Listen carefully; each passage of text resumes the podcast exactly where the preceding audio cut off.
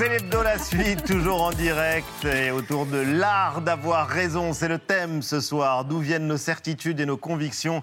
Dialogue et débat dans l'émission avec nos invités. Ils sont tous les deux professeurs de philosophie. Gilles Verviche publie Êtes-vous sûr d'avoir raison? C'est le titre d'un livre et c'était celui d'un spectacle. Raphaël Antoven a pour devise La raison est un combat. C'est le mot d'ordre de son hebdo franc-tireur. Ils sont tous les deux les invités de la suite de ces hebdo.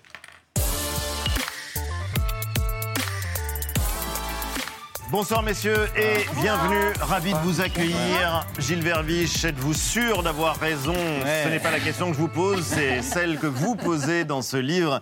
Et euh, je le disais euh, dans un stand-up philosophique que vous avez euh, joué ou interprété sur scène en tout cas. et je continue. Et vous continuez, Raphaël Antoven, mon fondateur, éditorialiste de Franc-Tireur, cet hebdo donc pour qui la raison est un combat. Et on voulait croiser vos regards sur l'un des mots de notre époque, ou en tout cas c'est comme comme ça qu'on le perçoit souvent. Il suffit d'aller sur Twitter, où euh, je crois que vous êtes l'un et l'autre. Euh, Gilles Vervis, je ne sais pas si vous, y êtes. De temps en temps.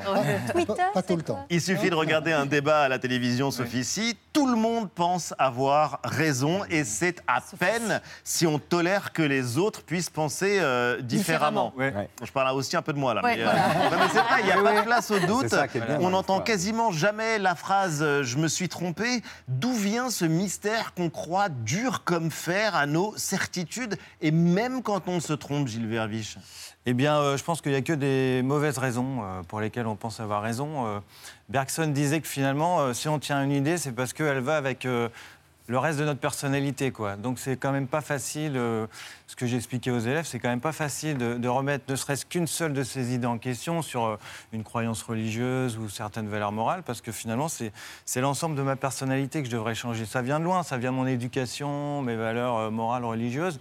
Donc on a vraiment du mal. Et puis, disons-le tout de suite, c'est jamais très agréable de s'entendre dire qu'on a tort en fait. Hein. Donc c'est un peu humiliant. Donc on va dire que c'est l'ego quand même qui joue beaucoup là-dessus. On va en parler euh, justement parce que. Euh, non, juste parce que pour citer L'art d'avoir toujours raison, qui est un petit livre extrêmement célèbre d'Arthur Schopenhauer, philosophe du 19e siècle, avoir toujours raison, même quand on a tort. Et je cite Schopenhauer, rares sont les hommes capables de penser, mais tous sont désireux d'avoir une opinion. Oui, ben, c'est-à-dire qu'en fait, l'idée pour Schopenhauer, c'est que l'esprit, comme c'est La Rochefoucauld qui dit ça, l'esprit est toujours la dupe du cœur. C'est-à-dire que euh, quoi que vous pensiez, même si vous êtes très fort à penser les trucs, etc., vous allez penser ce que vous croyez. C'est-à-dire que c'est ce que vous croyez au départ, c'est votre conviction, c'est votre cœur qui renseigne votre façon de raisonner. Donc c'est dans cet ordre-là. Bah, quelle que soit votre conviction, si vous êtes par exemple de droite, eh bien vous allez raisonner de telle manière que euh, vous donnerez raison à la droite. En réalité, euh, c'est pas votre raisonnement qui vous conduit à être de droite, c'est parce que vous êtes de droite que vous raisonnez de cette façon-là. Dans la vie, on décide, et après, dit Bergson, on délibère. Et ça se fait comme ça, c'est-à-dire qu'il y a une inversion des choses. Ce qui fait que du coup, les gens croient qu'ils discutent, mais en fait, ils assènent des, vérités qui sont en opposition. On, dit parfois, alors ça n'est pas du tout un privilège, enfin une exclusivité des journalistes, mais dans les rédactions, on dit parfois qu'il faut savoir penser contre soi-même. Oui, bien sûr, c'est le fond de l'histoire. Euh, là, pour le coup, euh, c'est pas le cœur qui guide euh, la pensée. Mais alors, c'est. Pourquoi le dit-on? Parce que penser contre soi-même, c'est, euh, par exemple, Socrate, quand il se définit, il dit Moi, je suis quelqu'un qui aime être réfuté quand il se trompe. C'est ça, c'est la première définition qu'il donne de lui-même. Et c'est le début de la liberté. Parce que c'est la liberté, c'est quoi? C'est de ne pas être soumis à tout ce qu'on croit. La liberté commence à la seconde où on fait entrer un peu de réel dans ses certitudes. Et donc penser contre soi-même, c'est ça le, c'est ça Être un homme ou une femme libérée, c'est pas si facile. La différence entre une oh. opinion euh, et euh, avoir raison. C'est la Gilles Verviche. C'est ça qui parle à travers toi. Opinion, avoir raison. Quelle est la différence? Ben, le problème, c'est qu'il n'y en a pas beaucoup. Euh, voilà, théoriquement, on devrait, théoriquement, on fait la différence entre opinion et certitude. Donc, on va dire qu'une opinion, euh, c'est une idée euh, à laquelle je suis moi, dont je suis moi-même pas très certain et, qui n'est pas prouvée, alors que euh, avoir raison, ce serait plus, ou la certitude, ça serait avoir des preuves. voilà. Le problème, c'est que les opinions les plus mal fondées sont celles auxquelles nous tenons le plus. Par exemple, si quelqu'un est raciste ou complotiste, comme vous voulez, je sais qu'aujourd'hui c'est un peu à la mode le terme, mais quelqu'un qui est raciste, vous allez pouvoir lui montrer par A plus B toutes les preuves scientifiques les plus bétons pour lui montrer que déjà les races n'existent pas vraiment. On est tellement obnubilé par son opinion qu'on ne va jamais euh, pouvoir en changer. Donc le problème, c'est que bien souvent, euh, on a raison sur simplement des opinions euh, peu certaines. C'est un bon exemple d'un problème de méthode. Un mot. Si vous êtes complotiste, vous pensez que, mettons, les juifs contrôlent le monde, vous allez chercher dans le réel les éléments qui vous semblent aller dans le sens de ce que vous pensez et vous allez appeler ça des preuves. C'est pas des preuves, c'est pas ça qu'on appelle une preuve. Il faut commencer par le réel, examiner le réel et ensuite en tirer une théorie. Et cette inversion des choses fait que des gens croient qu'ils raisonnent alors qu'en réalité ils délirent. Et puis il y a les algorithmes en plus. Ça, c'est encore autre chose. Qui, tout à fait, amène de l'eau au moulin du complotisme. Bah, c'est-à-dire qu'ils vous enferment, en fait, dans le sentiment que vous avez, raison, que vous avez le droit de penser, que vous avez raison de penser ce que vous pensez. Et ça, c'est un sentiment terrible. On continue d'en parler juste après vue.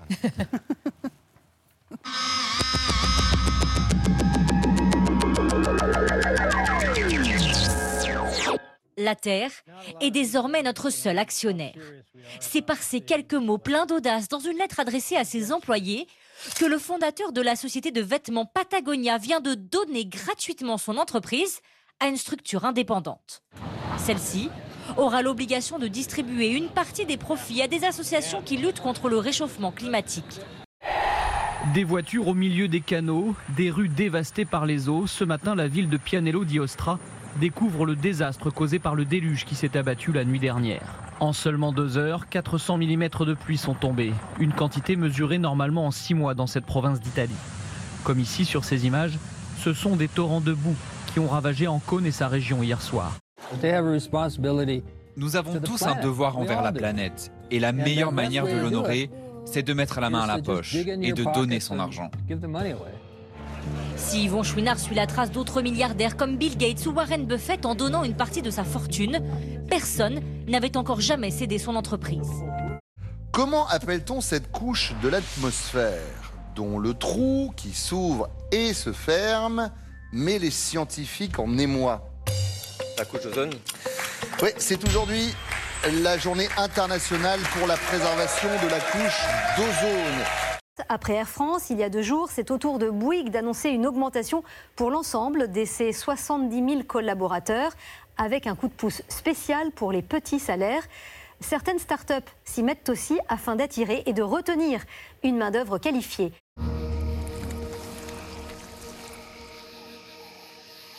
Ils sont la nouvelle arme des républicains, des migrants et pour la plupart sans papier. Le gouverneur du Texas les a expédiés en bus à Washington.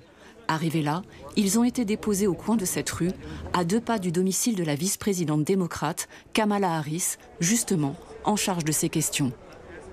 Republican governors interfering in that process and using migrants as political pawns is, uh, is shameful, is reckless. Je m'inquiète quand je suis intolérant à les gens qui sont intolérants. Alors ça, je deviens démoniaque et de la peine de mort, par exemple. Quand il y a des gens qui ne veulent pas comprendre que c'est immoral et injuste, je deviens un fanatique. Alors ça, ça me fait peur que je perde les pédales. C'est-à-dire que vous êtes contre la peine de mort Contre. J'imagine que c'est la première fois sur Danse avec les stars en 12 saisons qu'il y a deux femmes qui dansent ensemble. Ça te met la pression, toi ou...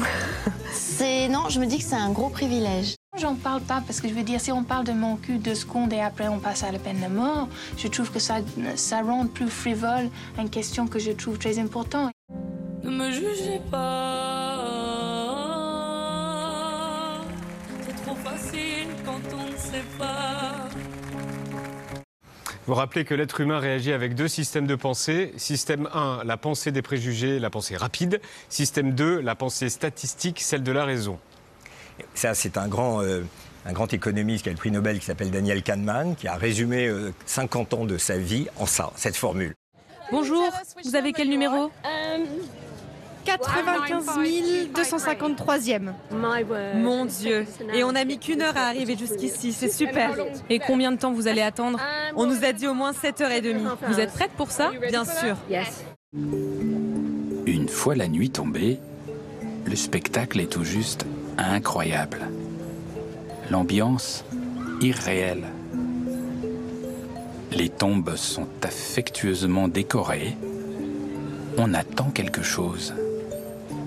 Tout le monde veut vivre cette expérience et rendre hommage à ce que notre Majesté a fait pour nous. La star britannique qui dit avoir fait 12 heures de queue entre au palais de Westminster, les yeux rougis. Puis il incline la tête en signe de respect, comme tout le monde. Dans ce cimetière de Pascuaro et dans tout le Mexique, ils sont des millions à attendre la visite d'un esprit. La visite de l'âme de leur défunt. Des centaines de tombes au cœur d'une forêt, la ville d'Izium, reprise par les Ukrainiens, était occupée par les Russes depuis mars dernier. L'enquête ne fait que commencer. Notre équipe s'est rendue sur place. Qui sont les morts de la forêt d'Izium? Et comment sont-ils morts? Inscrit sur cette tombe, armée ukrainienne, 17 personnes, morgue d'Izium. L'exhumation des corps commence. Selon les enquêteurs, il s'agit en majorité de civils, dont des enfants. Certains cadavres ont les mains attachées dans le dos. Boutcha, Mariupol, maintenant malheureusement Izium. La Russie laisse la mort partout. Elle doit en être responsable. Le monde doit tenir la Russie pour responsable de cette guerre. Depuis hier, c'est le sommet des non-alignés. Comprenez, les pays qui refusent de se placer sous l'influence des États-Unis. Russie en tête, Chine, Inde ou encore Iran et Turquie. Ils sont réunis à Samarkand en Ouzbékistan. Et pour la première fois devant les caméras, l'un d'entre eux, le Premier ministre indien, tacle directement le président russe. Aujourd'hui, ce n'est pas le moment de faire la guerre. Nous en avons déjà parlé plusieurs fois au téléphone. La démocratie, la diplomatie et le dialogue influencent le monde. Je connais vos inquiétudes. Nous ferons tout pour mettre fin à cette opération le plus vite possible. C'est l'hebdo continue avec les philosophes Raphaël Antoven et Gilles Verviche qui publient Êtes-vous sûr d'avoir raison? Point d'interrogation chez Flammarion. Un mot quand même pour euh, vous demander à quoi servent les polémiques, celles qui saturent l'espace euh, public? Eh bien, je ne sais pas, pas grand-chose. Déjà, on a l'impression que, comme je dis, euh, être polémiste, c'est être un peu diplômé dans foutre la merde sur n'importe quel sujet. hein. C'est un métier? Voilà, bah, il y en a qui en font leur métier. Bah du oui. grec polémos, la guerre. Alors on pourrait croire que ça permet de En remettre. euh, voilà, en grec, pardon. Ancien. Euh, ancien, voilà. Sinon, c'est Efcharisto Parakalo en grec moderne. Mais euh, effectivement, je, je le dis aux élèves, je leur demande comment remettre ces opinions en question. Ils me disent, euh, bah, on peut discuter pour confronter son point de vue à celui des autres.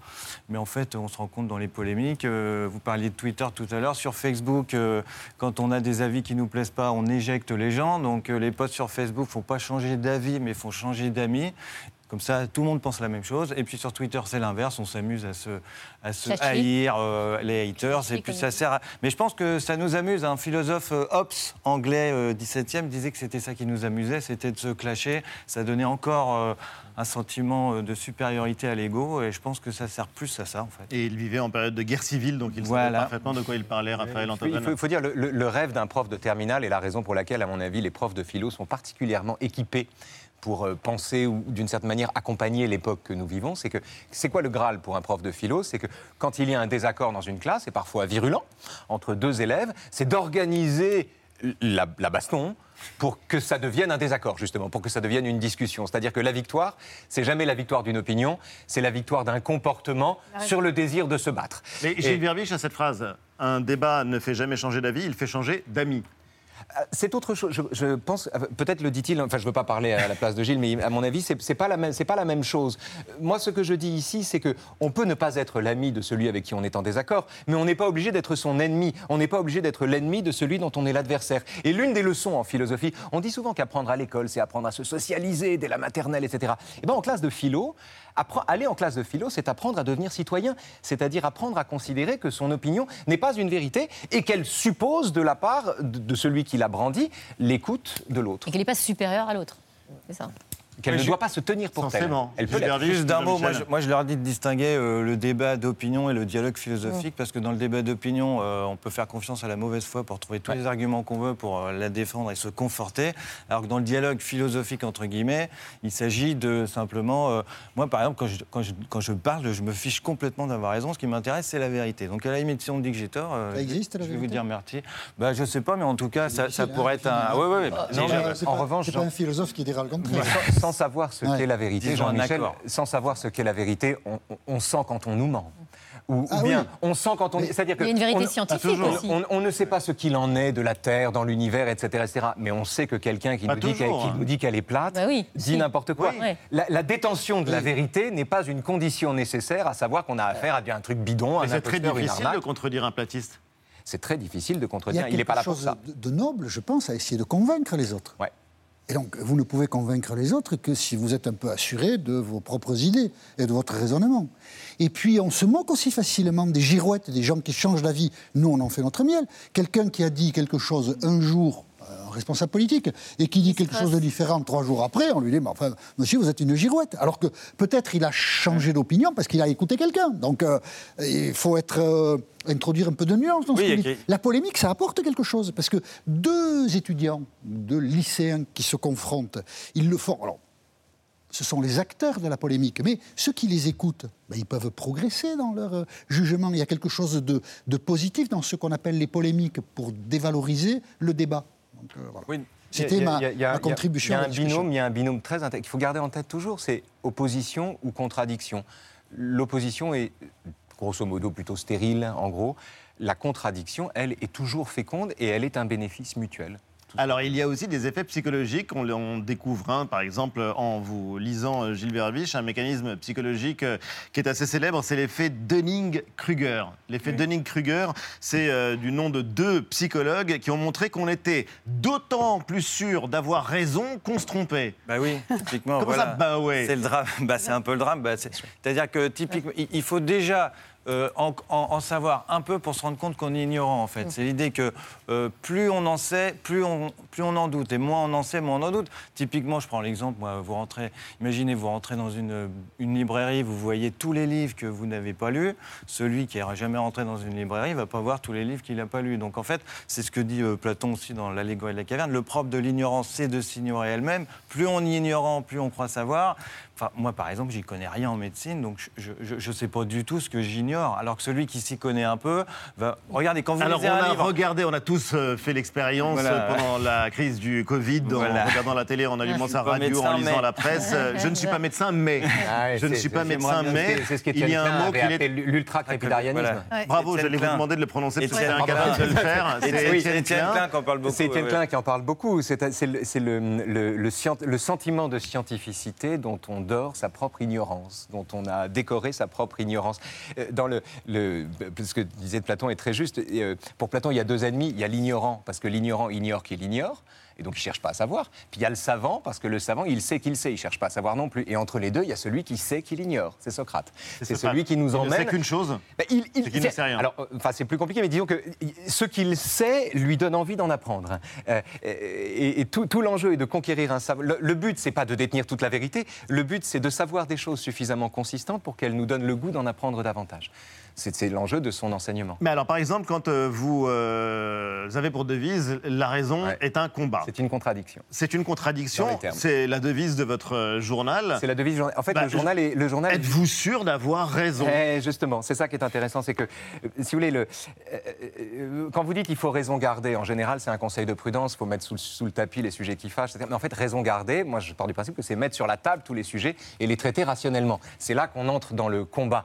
Mais c'est vrai que c'est contradictoire, parce que si vous êtes si vous utilisez la raison, c'est que vous avez l'espoir de faire la paix, de transformer en dialogue ce qui relevait du combat. Et le problème, c'est que l'époque que nous vivons est une époque où la raison est récusée comme une vieille concubine. C'est-à-dire, on peut discuter avec quelqu'un qui vous dit... C'est-à-dire, on peut, on peut discuter avec quelqu'un qui vous dit « vous avez tort, voici pourquoi ». Mais on peut plus difficilement discuter avec quelqu'un qui dit si tu penses ça, c'est que t'es blanc, c'est que t'es hétéro ou c'est que t'es un connard en gros. Euh, C'est-à-dire c'est plus difficile de discuter avec quelqu'un qui, qui réduit votre un thème, opinion. euh, qui peut vous diffuser, non, par non, c'est pas ça. Non, c'est pas, pas tellement ça. On s'en fout. Il veut C'est- qu'on polémique. Non, non, il cherche. Non, non, mais il cherche, mais Il va pas non, y arriver. Hein Pas cette fois. Euh, C'est marrant que ce soit tout de suite une insulte. Woke, ça y est, c'est le Voilà, terme voilà. péjoratif. Mais c'est plus difficile de discuter avec quelqu'un qui indexe ce que vous dites sur ce qu'il croit que vous êtes. Mais la raison est un combat, c'est euh, une phrase euh, qui s'oppose aux religions, non? Aux croyances, parce que euh, c'est ce que vous C'est une phrase voltairienne. C'est une phrase voltairienne parce que l'époque l'exige. On n'était pas tous, moi, moi le premier d'ailleurs, je ne suis pas 18e je ne suis pas un spécialiste de Voltaire, euh, j'étais pas pris par ça au départ, par l'idéal des Lumières par exemple. Et le sentiment que l'obscurantisme gagne du terrain m'a saisi et donc justifié ce, ce titre un peu contradictoire. Ouais, juste, euh, ouais, ouais. Alors c'est mon accent d'Arwan, Oui. c'est mon accent d'Arwan, mais euh, effectivement la, rais- la raison et l'opinion. Le drame de l'époque pour moi, c'est qu'aujourd'hui, on a une sorte de relativisme où effectivement tout le monde est censé avoir raison. C'est censé régler les conflits, c'est-à-dire chacun son opinion, je respecte la vôtre, vous respectez la mienne. Chacun on dans sa bulle. Chacun dans sa bulle, mais c'est que du coup, on ne peut plus discuter, plus d'accord est possible. La raison, c'est l'idée qu'on peut tomber d'accord. Je me suis retrouvé avec des élèves comme ça, où j'essayais de leur démontrer par A plus B des vérités scientifiques, et à la fin, elle, vous dit, elle, elle me dit, mais si j'ai envie de penser euh, le contraire, n'importe quoi, et ne m'offensez pas. Vous pensez que 2 plus 2 égale 4, très bien la pour Terre vous. tourne autour du Soleil. Voilà, n'offensez pas ma croyance que 2 plus 2 égale 3. Et voilà, et dans ce relativisme de tolérance, on ne tolère plus rien. Est-ce que- Il n'y a plus de terrain commun, mais ce que vous dites, c'est extrêmement violent pour la démocratie. Ça veut Ouais. dire que le dialogue, ça veut dire que les délibérations ne servent pas à grand-chose. À quoi sert un Parlement? À quoi servent, par c'est- exemple, ces nouveaux dispositifs comme les, les conventions citoyennes, citoyennes, ouais. Mais où on réunit euh, des personnes qui n'ont pas les mêmes opinions pour euh, décider ensemble de ce qu'il faudrait faire? Le paradoxe, Ça veut dire que c'est voué à l'échec. Le paradoxe, c'est que c'est très mauvais, c'est très toxique pour la démocratie. Mais c'est un enfant de la démocratie. C'est une Mmh. conquête de la démocratie. Le droit que l'on a de penser qu'on a raison. C'est une conquête magnifique de la démocratie. Le problème, c'est le mésusage de cette conquête. Si vous prenez deux candidats, par exemple, à la présidentielle, un débat en finale. Au hasard. Au hasard. Vous n'allez jamais entendre l'un des deux dire à l'autre euh, Madame Le Pen, c'est vous qui avez raison, et l'autre lui répondre Mais non, Monsieur Macron, c'est vous. Ça n'arrivera pas, même si l'un et l'autre peuvent parfois avoir cette intuition ou le penser. Ils ne peuvent pas le dire parce qu'ils sont mandatés par des gens qui leur demandent non pas d'avoir raison, mais d'avoir raison de l'autre. Et la démocratie, c'est pas la loi du plus rationnel, c'est la loi du plus nombreux. En fait, on confond euh, liberté et vérité. C'est-à-dire qu'effectivement, en démocratie, la liberté de pensée et d'expression euh, doit permettre à chacun d'exprimer son opinion, mais on confond avec la vérité. C'est-à-dire que ça voudrait dire que tout le monde a raison et Oui. qu'on peut dire un peu. Et que la liberté de penser, ça serait la liberté de penser n'importe quoi.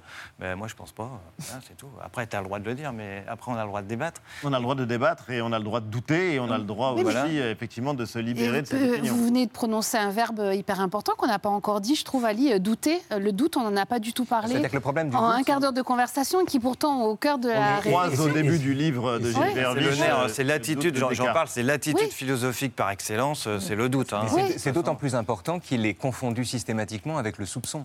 Vous avez des gens qui disent Hum, comme par hasard, il y a ça, il y a ça, il y a ça. Cette personne-là est convaincue de quelque chose, n'a aucun doute, et se contente de relever les choses qui vont dans le sens de sa conviction. Elle pratique le soupçon qui est aux antipodes du doute.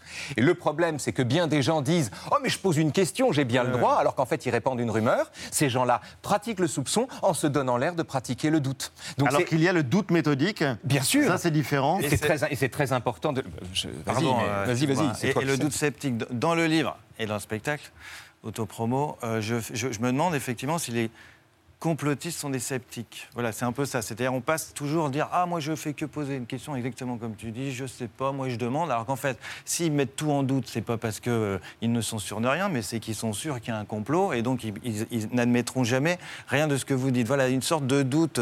Le doute sceptique ou méthodique, c'est ce qui, qui permet de parvenir à la vérité, de ne pas se tromper, de ne pas se faire avoir. Mais là, c'est un doute effectivement suspicieux. euh, Alors, ce qui est intéressant, c'est que vous êtes tous les deux passionnés de cinéma. Oui. Et vous avez tous les deux adoré Matrix. Ouais, et ils ont il y a une scène. Ah, tu qui penses est à Matrix Formidable. Ah oui. oui. justement, parce que.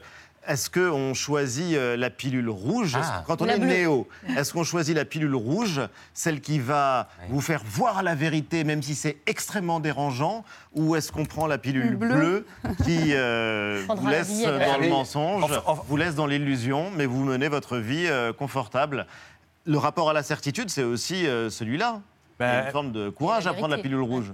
Oui, parce que bah, d'ailleurs, moi, le personnage que je préfère dans Matrix, pour pas le spoiler, mais je vais le faire quand même, c'est Cypher, le, le- le rôle du traître qui a été libéré, qui a vu la vérité et qui dit bon, bah, Why didn't I take the blue pill? Voilà, Ouais, et puis ouais. il dit euh, les bleue? sont pas je préfère retourner. Et alors, il, il trahit tout le monde pour un bon beefsteak. euh, Un, un- saignant, un euh. faux beefsteak. Spinoza a dit la vérité qui dérange est de meilleure compagnie que l'illusion qui réconforte. Et on est, on est en meilleure compagnie quand on a une vérité indigeste, la pilule rouge, plutôt qu'une illusion euh, réconfortante. Mais c'est aussi une question de caractère. C'est Oui. aussi un choix. On peut aussi choisir, c'est le cas de Cypher qui est un personnage très intéressant, l'illusion volontaire. C'est-à-dire que le type sait que tout ça est bidon, mais il dit faites- donnez-moi. Il s'appelle Monsieur Reagan en plus. Il dit je veux être quelqu'un de puissant dans la matrice, un président. Je veux euh, en profiter. je veux en profiter, je veux kiffer mon illusion, en somme. C'est qu'elle- c'est qu'elle- il réclame l'illusion volontaire, le droit de se tromper. Ce qui est très intéressant, c'est un personnage passionnant pour ça. Fan de Matrix, fan de Star Wars aussi. Star tous Wars. les deux. Et alors pourquoi Star Wars, euh, un peu comme dessus, Descartes, peut nous permettre euh, de connaître les risques qu'il y a à avoir, euh, à avoir euh, toujours envie d'avoir raison Comment. J'ai pas compris la question. J'ai pas compris la question. La question, elle est très simple. Pourquoi est-ce qu'il y a un conflit entre Obi-Wan Kenobi et le jeune Anakin Skywalker Et pourquoi est-ce que c'est si dangereux d'avoir des certitudes absolues comme Dark Vador? Bah, parce que précisément, euh, c'est Nietzsche qui dit, hein, on aime bien citer euh, avec Raphaël Enthoven, Nietzsche qui dit les certitudes sont plus dangereuses pour la vérité que les mensonges, parce que la certitude, justement la certitude d'avoir raison, c'est ce qui m'empêche de rechercher la vérité. Euh, alors que le mensonge, pas du tout. Et, alors après, Anakin, il y aurait plein de choses à, à dire. Là aussi, j'ai commis. Deux- An- An- Anakin, il y a- Ouais. alors, et Gilles en parle très très bien d'Anakin. Euh, Anakin Skywalker, il y, a, il y a un truc très intéressant. Il- on, on peut dire qu'il a une enfance vraiment horrible. Oui. Euh, il, grandit en esclavage, sa mère est assassinée par des barbares juste à côté, etc. etc. Ça le met de mauvaise humeur. Après, bah oui. on lui met des mauvais de rêves dans la tête. humeur, hein, on lui met des mauvais rêves dans la tête. lui fait de croire on le conduit à devenir Dark Vador. Mais toute la question est la responsabilité qu'il endosse quand il devient Dark Vador est-elle soluble dans toutes les causes qui l'ont conduit à le faire ou est-il encore responsable de sa décision? Et c'est une question qu'on pose en société. Quand quelqu'un commet un crime, par exemple, la tentation est grande de dire cette personne-là est victime avant d'être bourreau, victime de la société, qui l'a armé, qui a fait ci, qui a fait ça, etc. C'est le discours d'excuse d'Anakin. Mais est-ce qu'il faut tenir Anakin pour responsable de son choix ou est-ce qu'il faut au contraire penser que euh, c'est pas de sa faute? Luc, je suis ton père. Merci à tous les deux. Merci à tous les deux. C'est Ah la bon fin de l'émission. Ah bon C'était euh, Ah bon passionnant. C'est l'hebdo se termine. Bah oui. C'est une certitude. Êtes-vous sûr d'avoir raison Gilles Verviche, c'est aux éditions Flammarion. Le livre est accessible, ludique. Et puis il y a votre euh, spectacle, Spectacle. votre stand-up philosophique. Stand-up, je joue à Rouen le 7 et le 8 octobre. Et ce sera indiqué sur le site de Célèbre de Raphaël Antoven. Le dernier numéro de Franc-Tireur est dans les kiosques et sur Internet. Lundi à 19h, vous retrouverez Anne-Elisabeth Lemoine et toute l'équipe de C'est à vous. Et quant à nous, on se retrouve samedi prochain à 19h, fidèle au poste? Ah oui, prochaine. Pas de big quit d'ici Ah, là. Sachez On verra. que Oui, vos démissions seront Refusées. Merci à vous de nous avoir suivis. Salut à tous.